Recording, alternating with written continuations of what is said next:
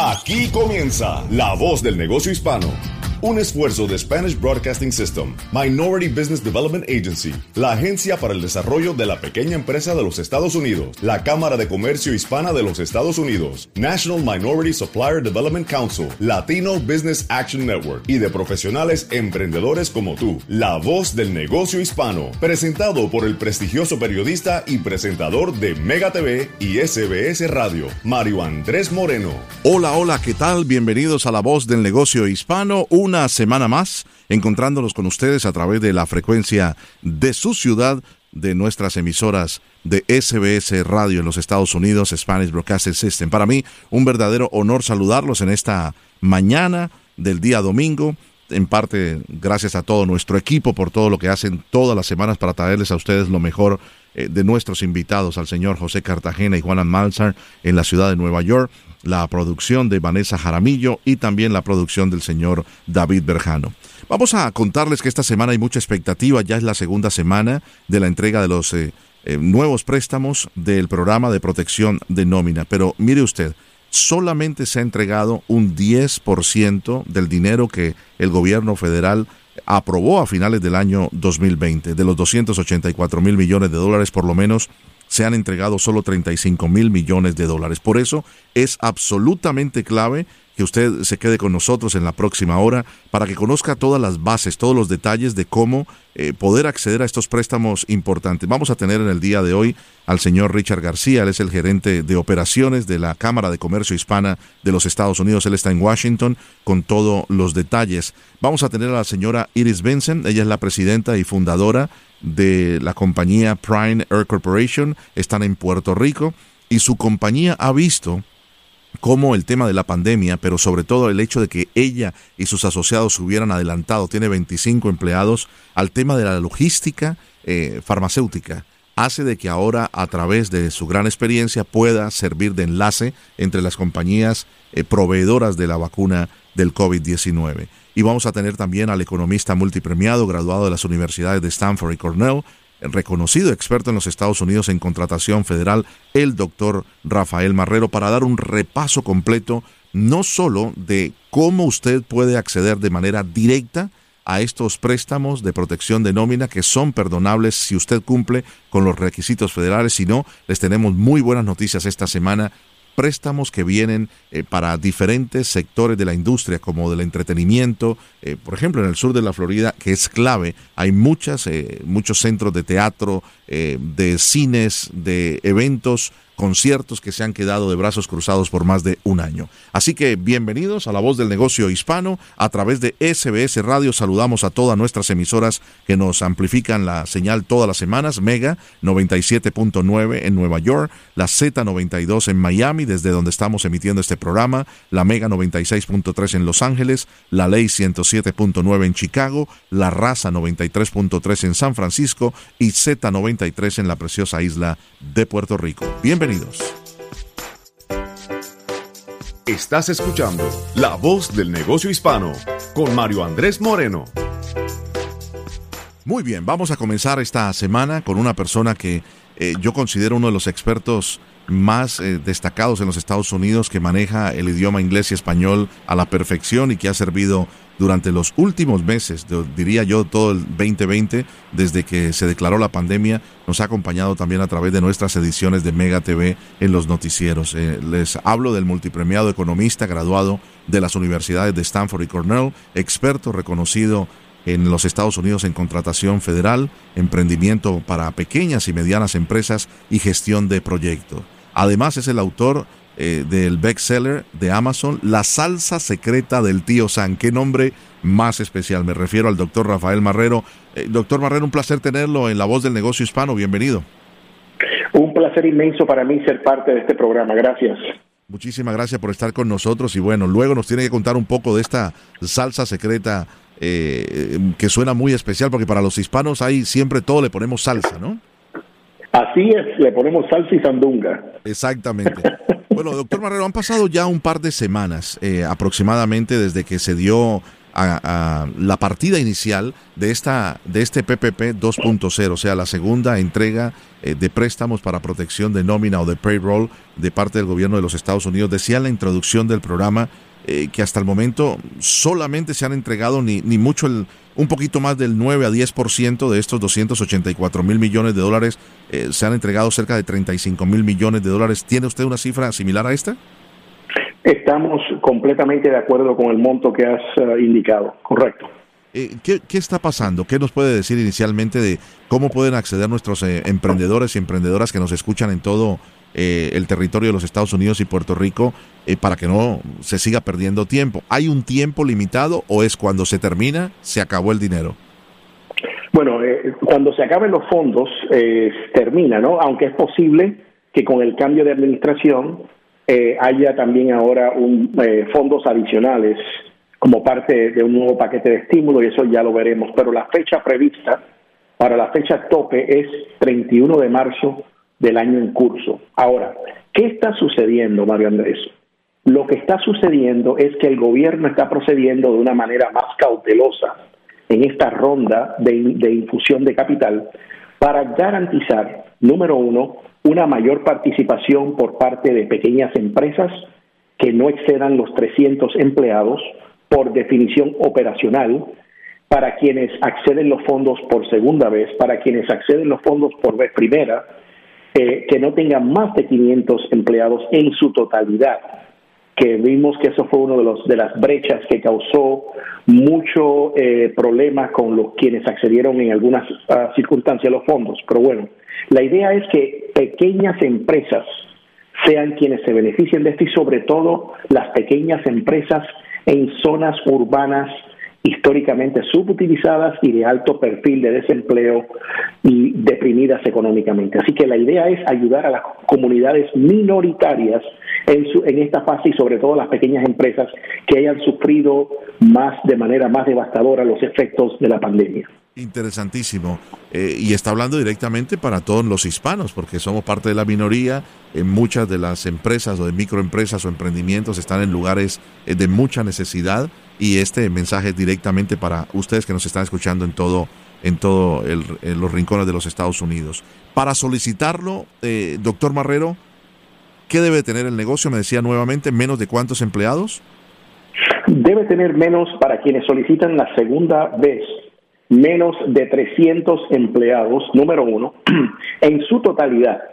Uh, ok, eso es muy importante porque eh, no puede ser que sean franquicias y que el cúmulo sean miles de empleados, sino en pequeñas empresas con menos de 300 empleados, número uno, para quienes acceden por segunda vez el fondo, para quienes solicitan una primera ronda de PPP porque no les alcanzó la fecha del 8 de agosto del año pasado, pueden tener hasta 500 empleados. Pero fíjate qué cosa, Mario Andrés, que este año se abrió el 11 de enero el portal para quienes lo, lo solicitaron por primera vez y el miércoles 13 para quienes ya fueron beneficiados de la primera ronda. O sea, se le está dando prioridad a quienes van por primera vez y segundo, para quienes ya fueron beneficiados y pueden establecer que hubo lo que se llama necesidad económica, muy importante. Es decir, hay que demostrar, número uno, que los, los fondos fueron utilizados completamente de la manera indicada en nómina y gastos de utilidades permisibles bajo la ley y que sufrieron un 25% en la reducción de los ingresos de un cuatrimestre del año pasado comparado con el año anterior. Es decir, tomamos las cifras de un cuatrimestre fiscal eh, del 2020 y lo comparamos con el año anterior y sobre la base de ingresos y egresos, sobre la declaración de lo que se llama el profit and loss, la declaración de ganancias y pérdidas, debemos poder establecer de manera fehaciente con recibos de que la empresa sostuvo una pérdida de un 25% como mínimo para poder justificar una nueva infusión de capital por parte de este programa privilegiado y preferencial de eh, plan de protección de nómina o de pago, el PPP, en este caso PPP 2. Interesantísimo. Usted que nos está escuchando, amigo emprendedor o emprendedora, eh, usted toma un cuatrimestre del 2020. Estamos casi seguros que, un ejemplo, doctor Marrero, a una persona que tiene una empresa de limpieza, tiene 35 eh, empleados. Hemos tenido muchas empresas eh, de limpieza aquí en, en, el programa, o dueños de empresas de limpieza que son contratos multimillonarios que hacen al año, pero muchas empresas cerraron, no necesitaron del servicio de su empresa de limpieza. Usted toma esa, esa partida de profit and loss de ganancias y pérdidas de ese cuatrimestre, si usted confirma de que ha perdido por lo menos el 25% de ingresos, usted puede aplicar por primera vez o por segunda vez al programa de protección de nómina. Doctor Marrero, ¿los solicitantes reciben eh, qué porcentaje? O sea, ¿cuántas veces eh, los costos de nómina mensual y, y, y, ¿quiénes pueden acceder a esto? Un dato muy interesante que deseo aclarar porque no está muy claro y usted es el único que aclara estos detalles y lo, hace de manera tan clara. Por eso me gustaría tratarlo. Y ese, si usted está en el sector hotelero o de servicios eh, culinarios donde se sirven alimentos del sector hospitalario, ¿ok? Cuyo prefijo en el código de clasificación industrial llamado como el NAICS el, Código de Clasificación Industrial de Norteamérica, que es un código de seis dígitos que aparece en la primera página de su declaración de impuestos corporativa, en la línea B, debe estar al frente en la primera página. Bueno, si usted pertenece al grupo 7.2, usted puede recibir hasta 3,5 veces el monto mensual de gastos de nómina, tal y como aparecen eh, declarados en su declaración, ya sea 940 o 941, o en, eh, si, si tiene empleados W2, eh, en, utilizando ese número usted lo multiplicaría por 3,5 veces, no, no así como 2,5 que aplica para el resto de la población de pequeñas empresas que califican para este préstamo. Así que... Interesantísimo. Eh, doctor, la mayoría, perdón, la mayoría de nuestros hispanos están en el sector de, del servicio, de alimentos, de restaurantes, cafeterías, eh, pastelerías, reposterías. Califican entonces para ustedes que están en este sector, recuerde encontrar ese, esa, esos, ese código clave, ¿no? ¿En, en, dónde está nuevamente? ¿En su, en su página de, de impuestos, doctor Marrero? Sí, está en la primera página, eh, es la clasificación NAICS, que es el, lo que clasifica la actividad económica a la cual se dedica esa firma. Por ejemplo, en el, caso nuestro, somos una firma de consultoría y de servicios profesionales, el prefijo nuestro es 54, así que seríamos 541611, por ejemplo, para un caso hipotético. Mm. En el caso de restaurantes, el prefijo sería el 72. Así que si están en el, en el sector de hoteles y restaurantes donde se prepara comida directamente, eso es muy importante, eh, por favor verifiquen ese dato. Y también, mi querido Mario Andrés, si no han clasificado adecuadamente sus impuestos por un error involuntario, es muy importante que hablen con su contador para hacer una enmienda de su declaración de impuestos para clasificar la empresa si esto lo justifica de manera correcta para que puedan calificar para un monto superior al de 3,5 veces la mensualidad de nómina. Esto es muy importante. Muy bien. Eh, un amigo eh, imaginario, Juan, eh, le dieron 60 mil dólares de ayuda de protección de nómina el año anterior. Le quedan todavía 14 o 15 mil dólares. Juan puede acceder a un nuevo préstamo o tiene que haber tiene que haber con Buena pregunta, buena pregunta, muy buena pregunta. Se supone que los fondos eh, estén proyectados allá a ser usados en su totalidad antes de pedir una segunda infusión de capital, una segunda ronda de, de infusión de capital. O sea, usted tiene que demostrar, basado en la proyección de ingresos y egresos, que el dinero será utilizado al momento de hacer la solicitud. También otra recomendación, mi querido Mario Andrés, es que vayan tramitando el, el perdón del pago de la primera ronda, el perdón del pago de la primera ronda ahora en este momento. Así que las personas que aún no han utilizado el dinero, lo cual encuentro muy difícil porque la gran mayoría de los negocios se quedaron cortos de, fondos porque la pandemia se extendió y en algunos casos tuvieron que hasta cesantear empleados. Así que usaron el dinero de la manera indicada, de buena fe, le pagaron a, sus empleados, pero la actividad económica se, se, ha venido recuperando, pero algunos no pudieron sobrevivir y un porcentaje bastante elevado de pequeñas empresas desaparecieron.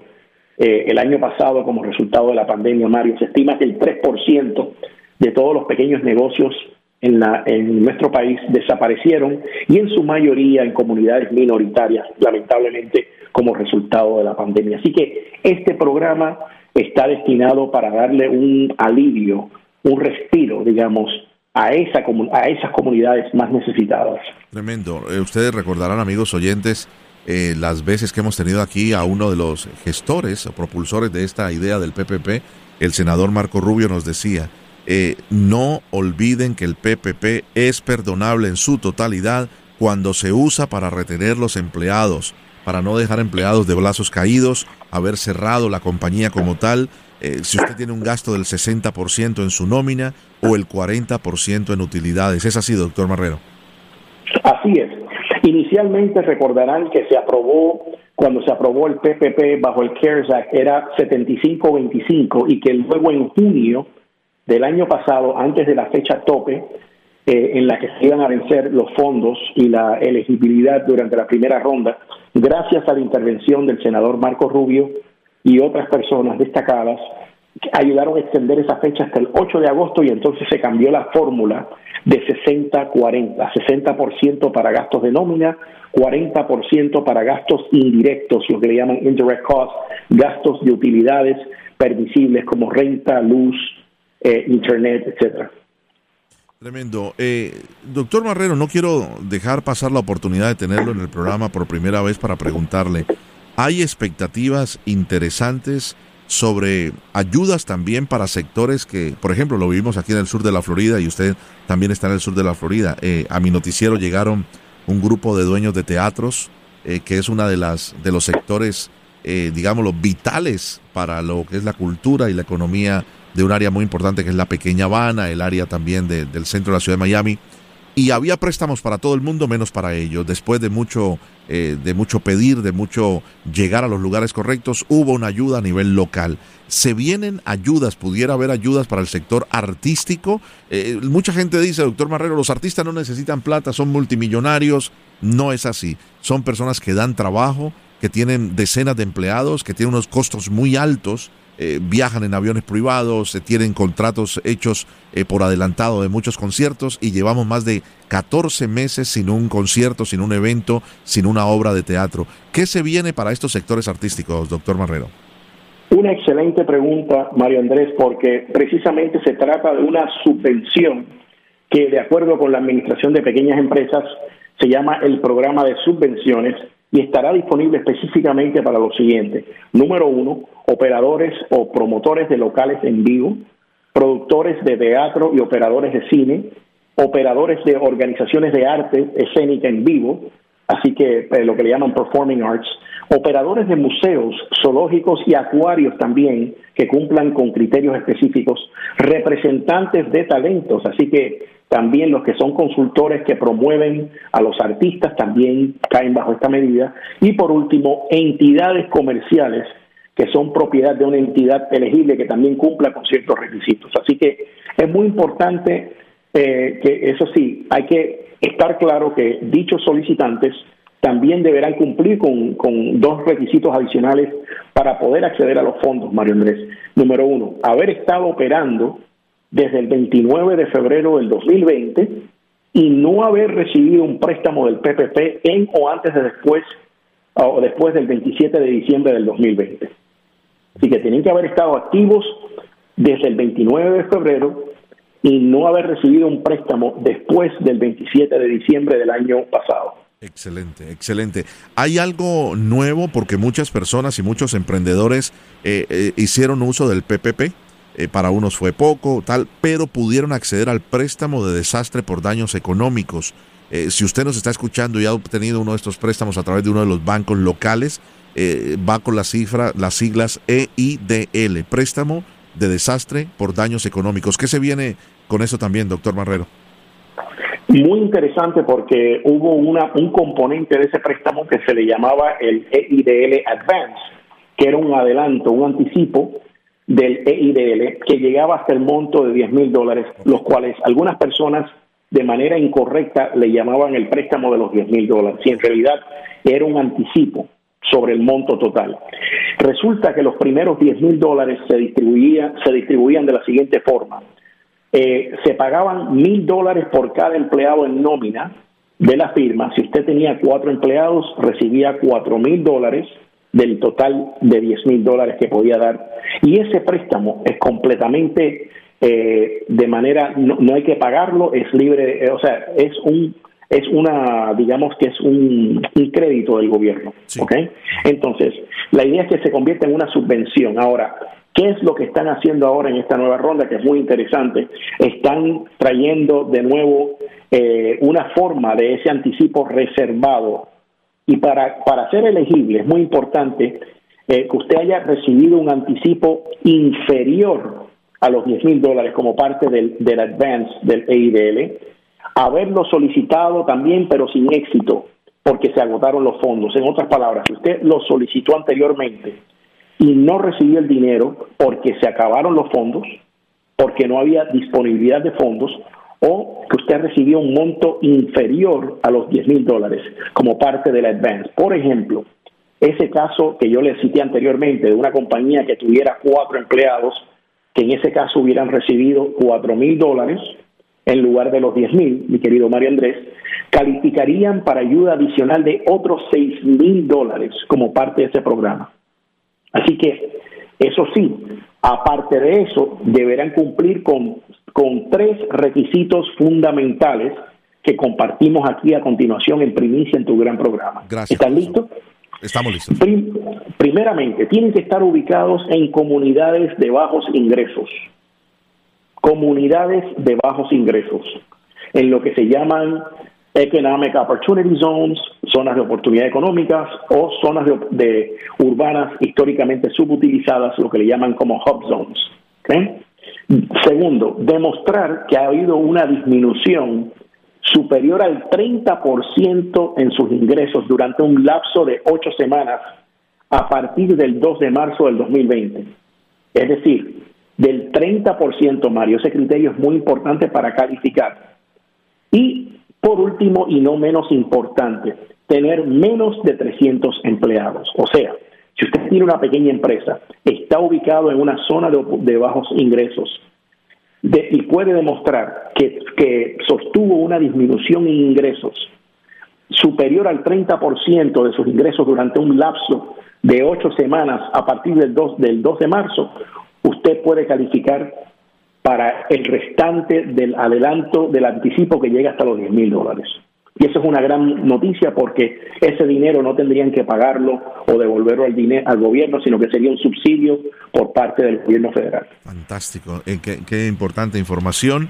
Eh, estoy conversando con el doctor Rafael Marrero, es un experto en economía y también en negocios con el gobierno de los Estados Unidos. Doctor Marrero, eh, me queda un par de minutitos, quería aprovechar la oportunidad. Se han entregado millones de cheques o depósitos directos de 600 dólares a, personas que hacen eh, impuestos en los Estados Unidos, trabajadores.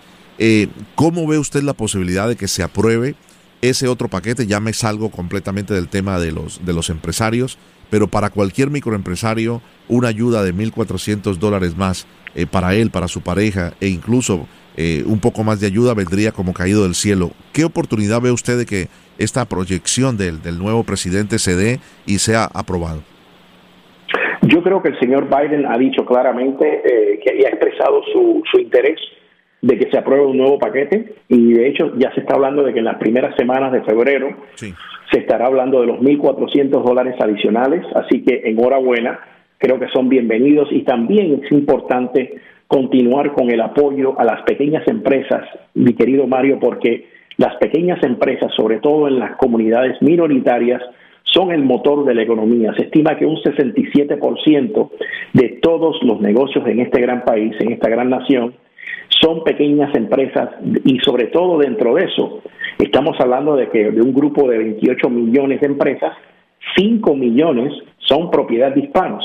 Así que los hispanos dentro de esa comunidad de pequeñas empresas tienen un gran rol y es importante que ese dinero llegue a las familias a todas las comunidades, sobre todo las comunidades en necesidad económica, y que las pequeñas empresas, en este caso las empresas propiedad de hispanos, reciban los fondos necesarios para mantener sus operaciones activas y poder evitar que crezca el desempleo que en estos momentos se sitúa sobre el 6,7% a nivel nacional. Así que muy importante seguir esa tendencia de decrecimiento del desempleo para que no, no aumente el desempleo y que sigan las pequeñas empresas activas. Pues así sea. Dios permita que tengamos muy buenas noticias al comienzo del mes de febrero. Eh, doctor Marrero, un verdadero honor y placer tenerlo en el programa. Eh, usted tiene una página de internet donde también coloca todo ese tipo de ayudas didácticas para que las personas puedan eh, hacer uso sin compromiso de, de, todas estas herramientas que tiene el gobierno para ayudarles a los pequeños empresarios, ¿verdad? Sí, correcto. las personas interesadas en recibir más información pueden remitirse a rafaelmarrero.com, rafaelmarrero.com, www rafaelmarrero.com. Nosotros damos webinars completamente gratis de servicio público, Mario Andrés, una o dos veces al mes en el idioma español para apoyar a la comunidad hispana. Muy bien. Y recuerden que el contenido de este programa en su totalidad con los próximos invitados, usted lo encuentra a través de nuestra aplicación La Música, está el podcast, lo puede volver a escuchar porque es un material didáctico donde usted toma nota y tiene la oportunidad de hacer correctamente la aplicación de su préstamo de PPP. La oportunidad para que su negocio eh, es la diferencia entre seguir con las puertas abiertas o tener que cerrar por falta de cash flow. Doctor Marrero, muchas gracias por estar con nosotros, muy amable. Gracias a ustedes. Muchas gracias. Para cualquier pregunta o para comunicarse con nosotros o cualquiera de nuestros invitados, visite la voz del negocio hispano.com o envíenos un correo electrónico a la voz del negocio hispano arroba sbscorporate Regresamos con otro invitado. Estás escuchando La Voz del Negocio Hispano con Mario Andrés Moreno. Continuamos en La Voz del Negocio Hispano a través de todas nuestras emisoras de SBS Radio en los Estados Unidos y también Puerto Rico. Un placer saludar en nuestros micrófonos a la señora Iris Vincent. Ella es la presidenta y fundadora de una gran compañía, precisamente, la compañía Prime Air Corp. Bienvenida, señora Iris, a la voz del negocio hispano. Mario Andrés, muchas gracias por la invitación y por permitirme compartir contigo un ratito. Bueno, me encanta su acento de Puerto Rico. Tenemos una gran audiencia que nos sintoniza semanalmente en Puerto Rico, así que nuestro saludo para ellos también. Cuéntenos un poquito de Prime Air Corporation. Prime Air es una corporación puertorriqueña. Eh, nos dedicamos a la transportación de carga aérea. Eh, al almacenaje en temperatura controlada de farmacéuticos y eh, llevamos en el mercado 20 años. Es un, eh, es un tema que a propósito cae muy bien porque ha sido para muchas compañías y sobre todo para eh, hospitales, clínicas y centros de depósito un verdadero reto durante este comienzo de año para poder almacenar sobre todo una de las vacunas, creo que es la de la Pfizer, que necesita una temperatura tan y tan baja eh, me imagino que ustedes con su logística han estado eh, a la cabeza de este tipo de desarrollo, ¿verdad? Pues mira, hemos trabajado varias iniciativas, eh, tanto en este momento como cuando los huracanes, que fue cuando se vio claramente que el aeropuerto necesitaba unas facilidades de temperatura controlada para farmacéuticos para responder a la continuidad del país. Y ahí fue que nos embarcamos en, en desarrollar estos almacenes y actualmente pues están eh, al servicio, al servicio del pueblo y al servicio del, de las compañías de farmacéuticos. Fantástico. O sea que están trabajando directamente con esta eh, campaña de vacunación que también ya se inició en, en, la Isla del Encanto, ¿verdad? Bueno, estamos trabajando en parte del supply chain, no directamente vacunando. No, claramente, claramente, porque lo de ustedes es la logística de, de almacenamiento y provisión. Eh, ha participado en organizaciones como la Asociación de Manufactura de Puerto Rico, ¿no? Y también eh, miembro de la Asociación de la Industria Farmacéutica. Cuéntenos un poco eh, de su background con esto, señora Iris. En la Asociación de Industriales de Puerto Rico he estado envuelta a nivel de la Junta de Directores en iniciativas de desarrollo de mujeres empresariales, promoviendo iniciativas de desarrollo de la manufactura, viendo cómo podemos llevar este este expertise que tiene Puerto Rico de tantos años y de tanta gente preparada en esta área a que pueda ser eh, punta de lanza para continuar desarrollándonos.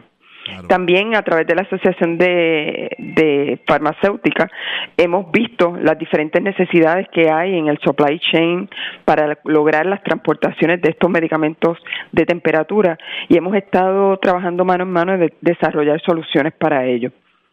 Eso, no, te quería mencionar que eso eh, cae perfectamente con esta iniciativa del USDOT de liberar las transferencias de carga y pasajeros en los aeropuertos de Puerto Rico. No sé si estás al tanto de que hace un año atrás nos dieron esta exención y que va a ayudar a que Puerto Rico tenga mayor cantidad de vuelos internacionales deteniéndose con pasajeros y con carga aquí. Interesantísimo, muy interesante, pues, todo por el desarrollo de, de Puerto Rico. Eh, ¿La mujer está bien representada en todos estos sectores o cómo considera usted, señora Iris? Pues mira, yo llevo 30 años en la industria y cuando comencé definitivamente que las mujeres eran bien escasas. Te puedo decir que tenemos una buena representación en este momento, pero que sí, seguimos siendo eh, poquitas cuando estamos reunidas en cualquier foro. Eh, y exhorto definitivamente a las mujeres que vean este campo del supply chain, de la industria de transportación como uno que ofrece muchísimas oportunidades a desarrollarnos, a poder colaborar, a poder con nuestra, nuestras destrezas traer valor añadido al proceso. Tremendo, ¿no? Eh, sabemos que recientemente fueron premiados como proveedores del año de el Consejo de Desarrollo de Proveedores Minoritarios de Puerto Rico. ¿Significa esto una, una, un avance, digámoslo, para la compañía? ¿Ayuda a esto a su negocio? Bueno, es un honor para mí el haber sido premiada con con este galardón, eh, ya que esto nos ayuda a establecer que nuestros estándares de calidad son los mismos que tiene cualquier compañía multinacional, que podemos ofrecer el mismo servicio con la misma con el mismo nivel de confianza y reliability para poder eh, apoyar a cualquier compañía multinacional en este mundo de la transportación. Interesante, ¿no? Le, quería preguntar un poquito más porque hemos tenido varios de, nuestros invitados durante el año anterior eh, y realmente que nos explique qué significa ser una minoría certificada eh, como proveedores minoritarios.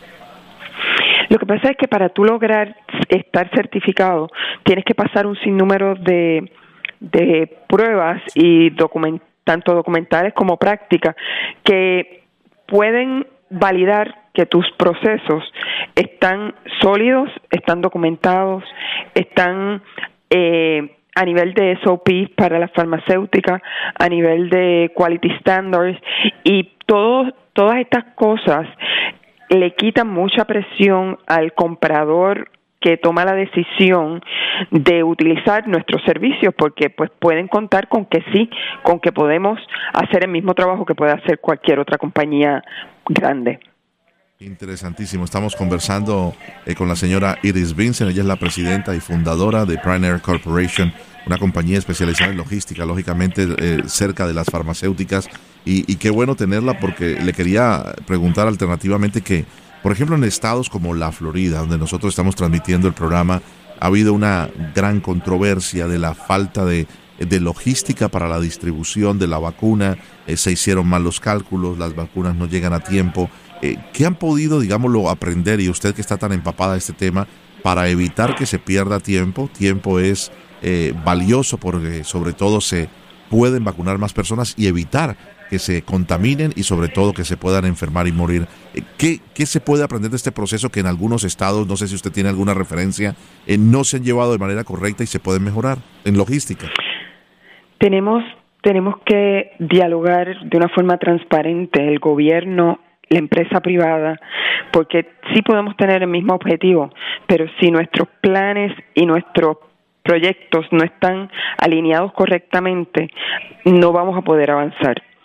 Eh, si te si te traigo a colación cuando comenzó todo esto, una de las primeras cosas que surgía es la cantidad de offshoring y de subcontratos que tienen muchas eh, compañías que tienen que ver con salud en países extranjeros en otras partes del mundo, porque tal vez en esos lugares es más económico, pero cuántos trabajos y dificultades hemos tenido en este momento para conseguir suplido de batas, suplido de jeringuillas, suplido de guantes, de mascarillas, de todas las cosas. ¿Por qué? Porque tal vez todas estas cosas entendíamos que era más económico tenerlos fuera. Sin embargo, hemos visto que el, aunque sea más económico en unos aspectos, nos puede costar muchas más vidas y nos puede costar muchas más cosas. Y que tenemos que buscar de qué manera atraer a suelo americano estas producciones que, que en un momento dado pueden costarle la vida a nuestros ciudadanos. Definitivamente entiendo que el devolverle a a suelo americano la manufactura de estos este tipo de cosas esencial, los ventiladores, todas estas cosas que ahora vimos que no, no llegaban, no nos llegaban a tiempo. Y es lo mismo que está pasando con la distribución de la vacuna. El gobierno tiene que tener la, la alternativa de sentarse con los que están en, en primera línea en el área comercial para poder hacer un plan. Nos pasó también con los huracanes en Puerto Rico, o sea, la distribución de los de las cosas que había que hacer tampoco se llevó a cabo de la forma adecuada. Mm. Pero no es por falta de intención, es por falta de poder sentarnos a dialogar de cuál es la realidad que estamos viviendo y poder hacer un plan que sea efectivo. Me encanta y estoy totalmente de acuerdo con usted. El tema de transparencia, ¿no? Eh, lo que se le ha dicho a diferentes gobiernos. En Puerto Rico ha funcionado bien, no estoy muy al tanto cómo, cómo nos pudiera decir usted eh, sin comprometerla políticamente, porque cada palabra que dice cualquier persona se compromete políticamente. ¿Cómo, ¿Cómo les ha ido con el tema de distribución de vacuna y lo demás? Habíamos escuchado que sí hubo un poquito de quejas, lo que siempre sucede, eh, que estaban rompiendo protocolos de vacunar a unos por aquí o a los amigos de fulano o los donantes de tal clínica o lo demás, pero en términos generales ha funcionado mejor en términos generales está funcionando, tal vez no tan bien como debería ser, pero se está moviendo, eh, se ha estado manteniendo el flujo, que es lo importante de que todos los días se logre hacer una cuota. Eh, siempre está la persona que trata de tomar ventaja, pero bueno, ya tendrá que dar las cuentas cuando, cuando le toque, ¿no? ya sea de conciencia o como sea, pero se está moviendo. Se está moviendo eh, señora Iris, eh, por, lo que hemos conversado en estos minutos tan valiosos, eh, me imagino que su empresa ha tenido un avance importante, digámoslo, se ha beneficiado positivamente de un crecimiento durante esta época de pandemia, a diferencia de otras de otros renglones de la economía. Te tengo que decir que al estar tan ligados a la, a la industria de, de fármacos, de medicamentos, sí hemos tenido un impacto en nuestro negocio positivo, eh, porque hemos tenido que ser básicamente como si fuéramos first responders. Hemos tenido que estar ahí, hemos tenido que adaptarnos, hemos tenido que establecer protocolos, hemos tenido que desarrollar eh, estrategias para poder satisfacer la, la necesidad que hay allá afuera, pero por otro lado, te tengo que decir que es una industria que presenta muchas oportunidades en Puerto Rico para gente joven, para mujeres, para gente que, que quieran desarrollarse en, en la parte de logística eh, es un área bien fuerte. Y lo vimos hasta en la parte comercial porque vimos que en estas navidades probablemente la mayor parte de los regalos no fueron compras en tiendas exacto fue todo la, gran mayoría y se vio reflejado en el viernes eh, el negro y en el lunes de, de, ventas a través de la internet que explotaron los números. La gente se ha acostumbrado por la necesidad eh, a, digámoslo, salir menos a las tiendas, se han eh, visto desfavorecidos los centros comerciales y lo demás, pero las ventas a través de la internet han explotado. por último, ¿cómo le ha ido con, con el tema de ayudas del gobierno? Eh, cuál ha sido su experiencia con eh, préstamos de PPP, eh, no tuvo necesidad de hacerlo, con sus empleados, sé que tiene una, por lo menos 25 empleados. ¿Qué experiencia tuvo durante este último año? Pues mira, nosotros, a pesar del grado altísimo de incertidumbre que teníamos al principio, ¿no? pudimos mantener a todos nuestros empleados en nómina. Cuando surgió la, la oportunidad del PPP, lo aplicamos y nos lo dieron. Entró dentro del término de tiempo razonable, nos ayudó a tener una seguridad en que todo iba a continuar. Eh, yo creo que fue bien positivo. He estado envuelta actualmente a nivel del Congreso de Estados Unidos en las diferentes modificaciones que se le están haciendo esta, a estas ayudas. Entiendo que hay muchos empresarios de negocios pequeños que necesitan la ayuda y necesitan el apoyo del gobierno y definitivamente eh, creo que están el gobierno tratando de, de estar ahí presente. Lo que pasa es que me parece que el problema era mucho más grande de lo que nunca se hubiese podido imaginar el gobierno ni nadie. Y es verdad, y sobrepasó eh, la necesidad. Eh, ¿Algún consejo que le daría, por último, señora eh, Vincent, a, a, los empresarios y emprendedores que nos escuchan cada semana, digámoslo, para tomar ventaja de todas estas ayudas, para no bajar los brazos? en este nuevo año que ha empezado una vez más con un gran reto. Los números de coronavirus siguen aumentando, desafortunadamente el número de personas que pierden la vida también y esto ha afectado lógicamente eh, los, los índices de desempleo comenzando el año. Mario, son muchas las personas que están pasando necesidad a raíz de esta situación. ¿Y qué les puedo decir? Que no se quiten, que no se quiten porque esto fue lo que nos tocó vivir y aquí es que tenemos que escribir historia, tenemos que continuar hacia adelante, tenemos que buscar ayuda. Si en un momento dado vemos que se nos cierra una puerta, no podemos dejar caer nuestra fuerza. Eso es una característica clave en un empresario. You gotta keep fighting. O sea, las cosas no te van a llegar. Tú tienes que salir a buscarlas, tienes que salir a trabajarlas y todo lo que se hace de buena fe, todo lo que se hace con genuino deseo de bien, te devuelve bien. Dios está aquí y si lo haces con la suficiente perseverancia, Él no va a dejar de responder. Lindas palabras y lindo mensaje de eh, no solamente de inspiración, sino de seguir adelante. Y mire que los puertorriqueños eh, ya, lo, ya lo tenían adelantado, un camino que han labrado con dolor después de todo lo que han vivido en los últimos años desde 2017 y lógicamente la pandemia los ha, los ha hecho, eh, digámoslo, seguir adelante y pensar de que la única manera es no quitándose. Es un término muy puertorriqueño y el cual yo siempre repito con mi familia. Señora Iris Vincent, un placer tenerla en el programa La Voz del Negocio Hispano, la fundadora eh, de la compañía y presidenta Prime Air Corporation desde Puerto Rico. Muy amable, usted es la voz del negocio hispano. Muchas gracias. Gracias por la oportunidad. Un abrazo en la distancia. Muchas gracias a la señora Vincent. Recuerde usted, para cualquier pregunta o para comunicarse con nosotros o cualquier invitado de nuestro programa, puede visitar lavozdelnegociohispano.com o enviarnos un correo electrónico a la voz del negocio hispano arroba Un saludo muy especial a todos los que nos sintonizan en Puerto Rico a través de Z93. Regresamos con más invitados. Estás escuchando La Voz del Negocio Hispano con Mario Andrés Moreno.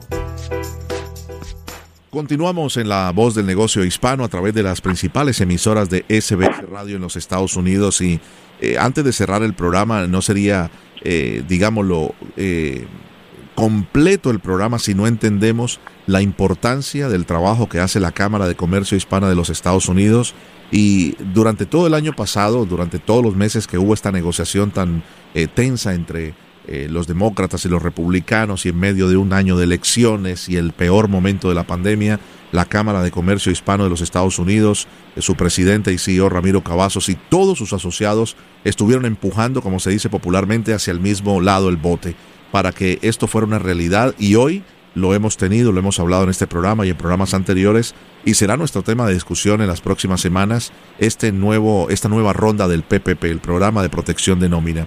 Qué placer saludar nuevamente. Desde el año pasado, no tenía la oportunidad de, de tener en el programa al gerente de operaciones de la Cámara de Comercio Hispana de los Estados Unidos, el señor Richard García, que está allí, donde se toman todas las decisiones, donde el nuevo presidente está firmando órdenes ejecutivas todos los días y donde se están firmando también eh, nuevas órdenes ejecutivas para que sean las empresas eh, también parte de la Cámara de Comercio Hispana que se puedan beneficiar de las compras al gobierno federal. Mi querido Richard, un placer saludarte, un abrazo en la distancia desde Washington. Muchas gracias, Mario Andrés, y saludos a ti y feliz año a todos y al auditorio. Muchísimas gracias. Cuéntanos un poco de, eh, de, cómo, de cómo la ves, de cómo han sido estas dos primeras semanas eh, que se junta el proceso de apertura de aplicación o reaplicación de los empresarios en los Estados Unidos, pero además eh, con muchas novedades en Washington, un, gobierno demócrata, el gobierno del de, el presidente Joe Biden, que firma muchas órdenes ejecutivas, algunas de ellas impulsando la oportunidad de echar hacia adelante la economía. Gracias, Mario Andrés. Pues sí, la verdad es que, como todos sabemos, hemos vivido una coyuntura en el ámbito político, en el ámbito económico y, y en el social, diría yo, muy compleja a lo largo de las últimas semanas y los últimos meses como país. Y la verdad hemos visto con, muy, con mucho, como muy alentador este, los avances que hemos visto no solo este, en el desarrollo de la segunda ronda del programa Paycheck Protection Program, del programa de protección de nómina, el PPP, pero también el compromiso que hemos visto de la siguiente administración del presidente o del, ya de esta administración del presidente Biden y de la vicepresidenta Harris, su compromiso con la comunidad empresarial latina es muy contundente y ya hemos tenido muchos acercamientos con sus equipos en, en el Small Business Administration, en tesorería y en otros este, eh, departamentos del gobierno federal y han externado un compromiso de acercarse a nosotros como, como líderes en la comunidad. Y cuando digo nosotros, no me refiero solo la, a la Cámara de Comercio Hispano de los Estados Unidos, sino a nuestra red entera, a, a los más de 250 cámaras de comercio hispanas en todo el país para poder estar al tanto al momento de qué es lo que necesita nuestra comunidad y qué es lo que se necesita sacar adelante. Obviamente, nosotros desde el punto de vista político somos bipartistas en la Cámara, así como nos da gusto trabajar con esta administración, hemos trabajado con todas las administraciones anteriores y con los líderes en el Congreso, demócratas y republicanos, para poder sacar adelante los objetivos y las prioridades de, nuestras pequeñas y medianas empresas. Entonces, lo vemos muy bien, sobre todo ahora con, como lo comenté al principio, con esta segunda ronda de PPP. En las últimas semanas han pasado eh, cosas muy importantes, yo diría tres que resaltan a la mente. La primera, obviamente, la segunda ronda, como lo estamos comentando. Esto es algo que hemos gestionado mucho con nuestros líderes en el Congreso y en la administración en la Casa Blanca para poder darle una, una segunda oportunidad a nuestros miembros en todo el país, a las y los empresarios latinos de todo el país, para poder tener acceso a esta línea, a estas salvavidas. que la verdad para tantas empresas en este país, este, como tú bien sabes, Mario Andrés y todos aquí, este, más un 86%, un estudio del Stanford Latino Entrepreneurship Initiative hace, hace unos meses arrojó que 86% de nuestras empresas latinas este, en todo el país eh, reportaron eh, impacto negativo a raíz de la, pandemia y de los efectos económicos del COVID. Y ahora, en enero, hace poco salió un estudio de, una, de un grupo que se llama Alignable, que más de la mitad de las empresas minoritarias en el país, y yo diría yo que diría yo que esa cifra debe estar mucho mayor ahorita, que no, no les alcanza para pagar la renta de sus espacios. Entonces, lo, ven, eh, lo vemos con mucha urgencia y al mismo tiempo muy alentador lo, lo, el ámbito político aquí en Washington. Tremendo.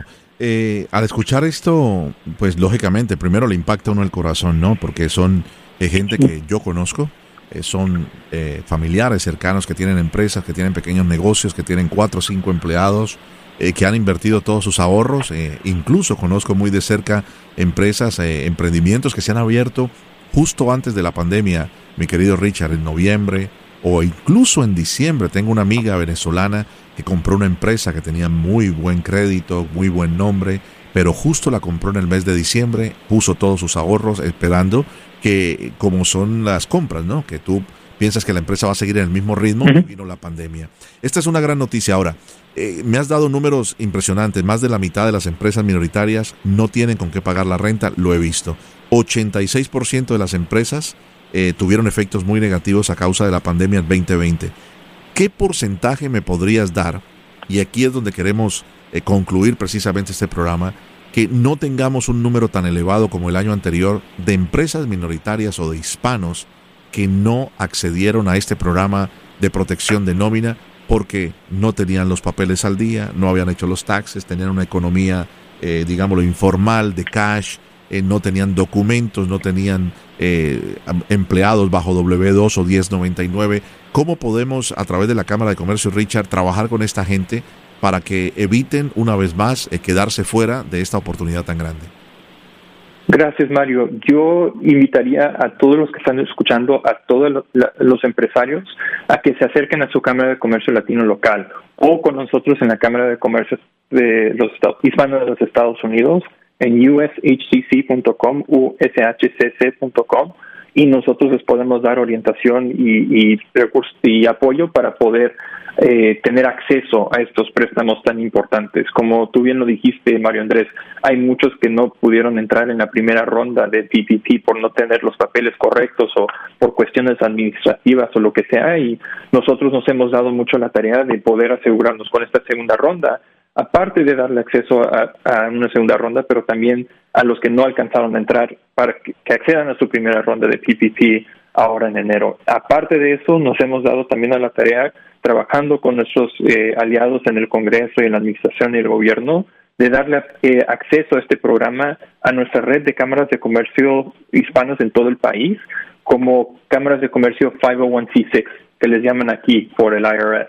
Acceso a estos fondos para que ellos también puedan, puedan seguir impulsando y brindando apoyos a los empresarios a nivel local en las ciudades de todo el país para poder dar orientación ya sea en inglés o en español, como lo preferamos, eh, para poder tener acceso a, estos préstamos. Es muy importante y lo tomamos nosotros muy serio como prioridad. Perfecto. Eh, desde San Francisco hasta eh, todo California, desde Nueva York hasta el sur de la Florida, en Miami y en Puerto Rico te están escuchando. Eh, tenemos una gran audiencia que ha aceptado este programa, que agradecen a SBS Corporate por, por traer un programa institucional de, basado en la economía y cómo echar hacia adelante los emprendedores ¿Cuál sería tu mensaje, estimado Richard García, para, para cerrar este programa? que no dejen pasar esta oportunidad, Mario Andrés. Este, esto ha sido, hay, ahorita, para darte una idea, solo 35 mil de los 284 mil millones de dólares hoy, a hoy, a 27 de enero, no eh, solo se han usado de este fondo de protección de nómina.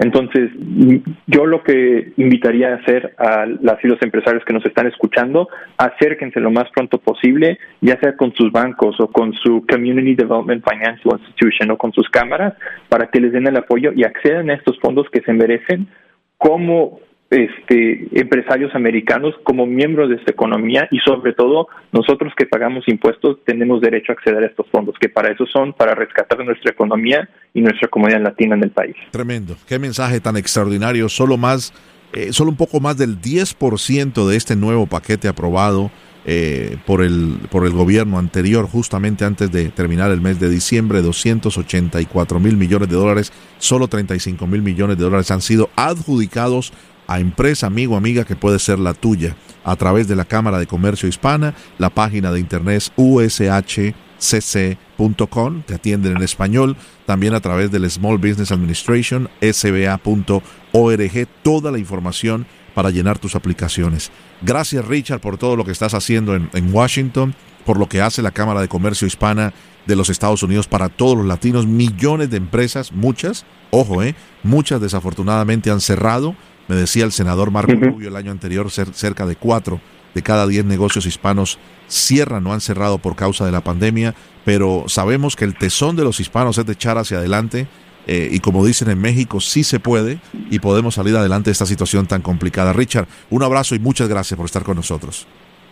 Un abrazo, Mario Andrés, gracias a ti. Es el señor Richard García, gerente de operaciones de la Cámara de Comercio Hispana de los Estados Unidos. Se nos va acabando el tiempo, pero recuerde, cada domingo nos puede escuchar a través de las diferentes emisoras de SBS Radio en los Estados Unidos, la Mega 97.9 en Nueva York, un saludo especial a toda la gran audiencia de la en número uno en Nueva York, también a la Z93 en Puerto Rico, la Raza 93.3 en San Francisco, la gente linda también de la ley 107.9 en Chicago, la Mega 96.3 en Los Ángeles y por supuesto a través de Z92.3 aquí en Miami donde estamos eh, originando este programa. Este contenido lo puede tener a través de la aplicación gratuita de la música. Entre a la aplicación La Música, descárguela y encontrará el podcast. Ya tenemos más de 50 programas.